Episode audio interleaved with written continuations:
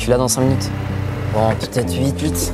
5, 8 minutes C'est vrai que t'aimais pas les gueules. Ils nous ont tués. Arrête, arrête, arrête, arrête. Je ne changerai rien à ce que j'ai vécu. C'est pas ce que t'as dit l'autre jour Va te faire foutre. Alors de droit de Je vais pas Non, là, j'ai besoin de. Eh, estamos en el Instituto Francés en Madrid. Eh, estamos a punto de una entrevista con un director y uno de los protagonistas de su película, pero es que nos hemos encontrado con un ajedrez en la mesa. Isaac la Cuesta, buenos días. Te estoy haciendo los efectos de sonido de la partida. Exacto, eso Para, para dar credibilidad a tu explicación. ¿Cómo estás? Pues muy bien. Sí, muy contento, porque tenía, tenía muchas ganas de por fin presentar la película. Y ese, ese actor, uno de los protagonistas de la película Un año, una noche, es Nahuel Pérez Vizcayart. ¿Cómo estás? Yo estoy muy mal. No sabes jugar al ajedrez, ¿quieres confesarlo? Es que no, no sé jugar al ajedrez. Estoy, estoy muy nervioso porque creo que en cualquier momento me van a hacer jugar y se va a acabar todo.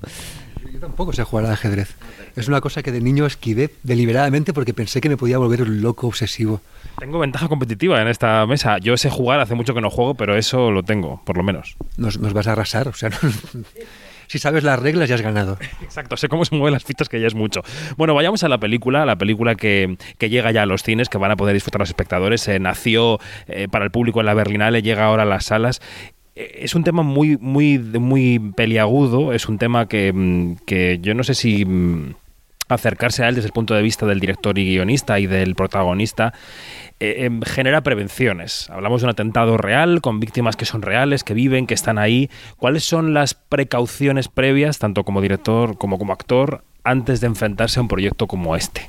Sí, yo creo que lo primero es contar que fue complejo para nosotros, pero no será para el espectador. Hemos intentado que esa complejidad, exacto, sí, sí, o sea, que el espectador tenga un viaje emocional fuerte, pero sí, claro que teníamos prevenciones por una sensación de responsabilidad muy grande. Nos basamos en la historia real de, cuatro amigos, sobre todo de una pareja, que van al concierto de Bataclan y su vida cambia por completo. Esto que no nos damos cuenta que nos puede ocurrir en cualquier momento, ¿no? Vivimos como si siempre fuera a ser así, y no, llegas a un concierto y tu vida cambia de un segundo para el otro. Y bueno, esa responsabilidad de hacer la vida de ellos al mismo tiempo era también nuestra seguridad. Saber que hacíamos la película con ellos y que estaban a nuestro lado y nos contaban cómo fue lo que vivieron, esto es lo que nos hacía sentir seguros también. Nahuel, ¿cómo fue tu contacto con ellos y cómo fue eso? El- la, la apreciación previa del proyecto antes, antes de meterte. La apreciación previa eh, era ideal porque venía de ver eh, Entre dos aguas en el Festival de San Sebastián. Eh, unánimemente el, jurado conmovido decidió darle la concha de oro a Isaki. O sea que cuando vino una propuesta de su parte, nada, ningún tipo de riesgo en el sentido, nada, muy emocionado y con muchas ganas de hacerlo. Em, no, no, nunca sentí que, que- estuviéramos... O sea, por supuesto, el material es complejo, eh, pero teniendo acceso a Ramón, a su, a su chica, eh, estuvieron esa noche en el Bataclan, estábamos con una con una posibilidad muy amplia de, de- de- acercarse a, esa, a esta vivencia que, que ambos tuvieron y no sé, todo fue muy orgánico en un sentido. Siento que, no sé, por ahí es porque uno se lo impone para no sentir que ese peso eh, bloquea, ¿no? Pero siento que en, en un punto fue todo bastante orgánico y fluido. Es verdad lo que dices, que el viaje para el espectador eh, resulta muy emocionante, pero, pero fluido, y eso a pesar de que la narración está muy fragmentada, eh, mezcla eh, distintos tiempos y mezcla distintas mm, versiones mentales de lo que de lo que una persona que sufre un trauma puede pensar que le ha ocurrido, ¿no? ¿Cómo elegiste el, el- exactamente eso, el punto de vista de la película? Pues la película arranca justo después de los atentados, en el, el amanecer siguiente, y a partir de aquí tiene la lógica de los recuerdos reprimidos. Eh, son personas que han visto cosas que preferirían no haber visto, no haber vivido, y estas imágenes que intentan reprimir van emergiendo y van rompiendo las corazas que ellos han creado y van apareciendo pues imágenes de aquella noche, a veces de forma contradictoria. Intentábamos que fuera una película muy subjetivizada, que lo que el espectador vea es lo que está pasando en las cabezas y en los cuerpos de los personajes, que no sintiéramos que era una cosa que impone el director como un titiritero, sino que es lo que está saliendo de sus sentimientos. Y en nuestra cabeza no siempre lo que recordamos es igual que lo que recordamos al día siguiente. Sí, es que intentamos distinguir entre recuerdos falsos, recuerdos inventados y recuerdos reales, y son lo mismo. En nuestra cabeza no hay ninguna diferencia. Y creo que el cine es muy bueno para plasmar eso, ¿no? Y las imágenes, a menos que le hagas un fundido encadenado, la pongas en negro para significar, blanco y negro para significar, para significar que es pasado, las imágenes tienen el mismo peso, ¿no? Y, y queríamos que la película fuera, fuera así y que el espectador hiciera el viaje desde dentro de los personajes. ¿Y eso qué significó en cuanto al viaje emocional del personaje que interpretabais, tanto tú como Noemí Merland, ¿no? los que sois los que lleváis el peso de la película? Eh, no sé si el rodaje fue, eh, iba a decir cronológico, no sé si es posible en este caso o no, pero, pero, pero ¿cómo era el hecho de decir, ¿en qué punto estamos ahora? ¿Dónde estamos yendo y de dónde estamos viniendo? No, no fue cronológico. Eh, actor enfadado, pero a la vez Pero a la vez, escuchándolos hablar y escuchándolo a Isaki en esto de los recuerdos, ¿no? Falsos, verdaderos, reales, etcétera, etcétera, es todo lo mismo. Vivimos habitados por imágenes del pasado, con fantasías del mañana, etcétera, ¿no? Como que el tiempo presente está, está compuesto de muchas cosas em, que van más allá del momento, de ahora. Y ahora pensándolo en retrospectiva, quizás fue interesante también en un punto haber eh, actuado en las escenas de manera completamente no cronológica eh, porque quizás abona a, esta, a este sentido ¿no? que la peli intenta crear de, ingresar en esta subjetividad eh, y en esta percepción física y emocional de los personajes en los cuales todo se mezcla y todo se, se funde ¿no? de manera no lineal. Eh, y es interesante que habiendo hablado con, espectadores ayer y hoy, muchos me hacen muchas preguntas y es muy interesante ver cómo esas preguntas eh, son preguntas que se podrían haber hecho los personajes.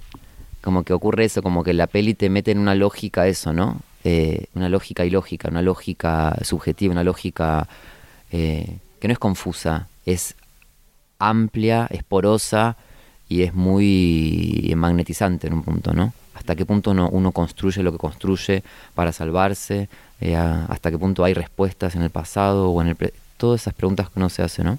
Entonces la peli siento que las aborda de una manera no intelectual, sino muy físico.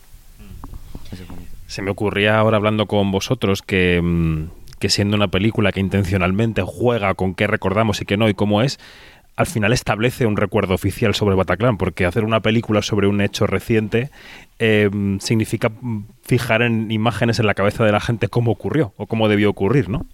En esto Ramón González, que es el, autor del libro autobiográfico en que se basa la película, pues estuvo a nuestro lado siempre y él decía que el atentado era tal cual lo vivió y tal cual quería compartirlo con, la gente, ¿no? Para poder explicar lo que le había pasado. Pero luego es muy curioso cómo la, su pareja que estaba con él lo recuerda de forma distinta, de forma física, o sea, recuerdan luces distintas, recuerdan espacios distintos. Entonces, por más que intente recrear de forma fiel lo que ha ocurrido, es que ellos te cuentan, quizás sea lo más perturbador, ¿no? Una pareja que han vivido juntos y que han estado juntos encerrados en ese camerino, secuestrados durante el tiroteo, lo que han experimentado es distinto. No se ponían de acuerdo, por ejemplo, sobre la luz que había en ese camerino. Él lo recuerda completamente a oscuras, solo con la luz de los móviles, y ella lo recuerda como una luz tenue pero clara, como en la sala en la que estamos ahora. La, película, no voy a hacer eh, spoiler de la película, pero la película comienza em, en un perpetuo eh, fuera de campo, en el sentido de que hablamos de cosas que no estamos viendo y el espectador puede hacerse la idea de, ah, esta es una película que no nos va a enseñar realmente lo que ocurrió allí. Pero la película sí va allí, ¿no? Sí acaba yendo allí y enseñándonos qué ocurrió en Bataclan. Em, eh, es una decisión consciente, supongo, ¿no? El hecho de, de decir, este relato sí va a ir hasta lo que ocurrió. Sí, bueno, es uno de los grandes dilemas siempre en la historia del cine, ¿no? Cómo representar la violencia, sobre todo cuando ha sido una violencia real. Y en este caso, pues apostamos por esta lógica que te contaba, ¿no? de la imagen que emerge. Pero sí recuerdo que el, de entrada descartamos esta idea de posible cine de autor que se escuda en el fuera de campo para ser timorato. ¿no? En este caso es que lo que nos contaban Ramón y, Mariana y sus amigos eran experiencias muy concretas y para ellos era muy importante lo que ocurrió ahí. O sea, cambió su vida. Entonces no mostrarlo eh, hubiera sido una, una traición en el fondo. ¿no?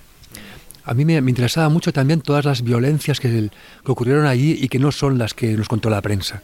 Por ejemplo, toda la violencia terrible y, extremadamente cruel que, ocurre cuando están huyendo del tiroteo y por el instinto de supervivencia tienen todos que golpearse en esa escalera. ¿no? Es un momento terriblemente trágico. Y os quería preguntar también, que estamos terminando esta charla, porque los dos sois oh, hombres de cine en muy buena medida, eh, a los que sé que os gusta hacer cine para el cine. En tu caso ahora has coqueteado con las plataformas, pero bueno, sigues haciendo cine.